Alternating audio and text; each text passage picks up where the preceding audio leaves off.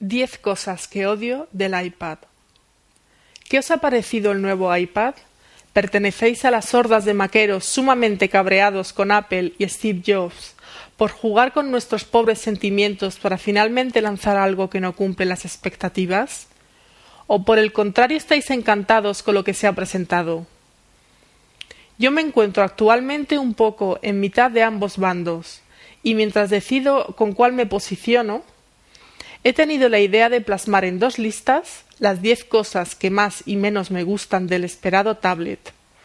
Empecemos por las que me sacan de mis casillas. 1. Safari y Flash. Durante la presentación se hizo patente la ausencia del plugin Flash en el navegador de Internet, una ausencia que Apple ha justificado en el iPhone escudándose la autonomía de la batería y los recursos que consume, pero que en el iPad pierden toda razón de ser. No soy el mayor defensor de Flash, pero cerrar puertas porque sí me parece completamente injusto para muchos desarrolladores y usuarios. 2. Multitarea. Mismo caso que con Flash, que si la autonomía tal, que si la respuesta de las aplicaciones cual. Por favor, Quiero poder esperar a que un amigo se conecte a Skype mientras navego por Internet o juego a la nueva versión de Nova.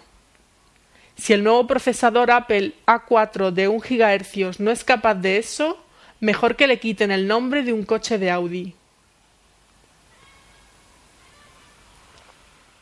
3.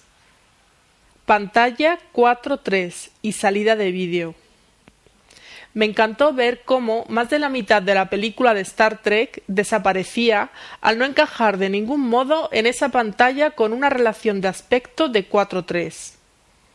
Las películas en 16:9, el mismo formato que ya utilizan los iMac, nos regalan unas bonitas bandas negras que desperdician buena parte de la pantalla.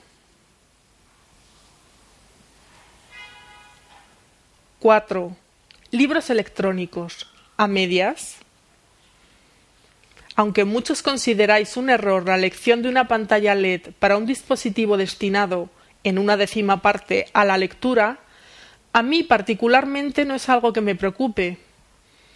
He leído decenas de libros en la minúscula pantalla del iPhone y sigo sin necesitar gafas, así que con una pantalla de mayor tamaño la cosa solo irá mejor. Lo que me preocupa es que la aplicación iBooks no sea compatible con otros formatos, además del EPUB, como el PDF o TXT, y que incluso para el caso de los EPUB tengamos que pasar forzosamente por la caja de la iBook Store, sin posibilidad de transferir al iPad los libros que ya tenemos actualmente. 5. El Imperio contraataca. Sincronización inalámbrica. Está muy bien eso de que la batería le dure una eternidad, pero lo más probable es que la cargues cada dos por tres aunque no lo necesites, para transferir un archivo o sincronizar el iPad con el ordenador. En mi caso particular utilizaría el iPad para el salón, navegando, leyendo un libro o viendo una película, mientras mi novia ve la televisión, así que tener que abandonar el calor de la manta en el sofá para conectarlo al dock definitivamente es un atraso. 6. Teclado virtual. No voy a ponerme a discutir a estas alturas sobre si Apple debería o no encontrar la forma de integrar un teclado físico deslizable en sus dispositivos móviles. En el iPhone y el iPod Touch el teclado virtual cumple con su cometido, y aunque nunca llega a ser tan cómodo como uno físico, es de lo mejorcito visto hasta la fecha. El iPad, con su pantalla de mayor tamaño, ofrece un teclado virtual ampliado en el que deberíamos escribir con mayor comodidad. Pero atención, porque al menos en la versión inicial, este espacio extra no se aprovecha para incorporar los caracteres especiales de idiomas como el español. ¿Os imagináis escribir un documento en el nuevo iWork teniendo que mantener pulsada la letra N para seleccionar la ñ? ¿Y para poner las tildes? Pues eso es lo que hay. 7. El retorno del Jedi, tecnología multitáctil. Estaréis de acuerdo conmigo en que la tecnología de Apple en este campo es una maravilla, bastante mejor que todas las demás que he tenido la oportunidad de probar con mis propios dedos. Sin embargo, nada es perfecto, y para según qué cosas, dibujar, tomar apuntes, un stylus también sería una bendición. Existen los stylus capacitivos, pero con ellos tan solo podemos hacer lo mismo que hacemos con los dedos, y no lo más importante, reconocimiento de escritura. Si hasta el Newton lo tenía, ya va siendo hora de implementarla de nuevo, ¿no?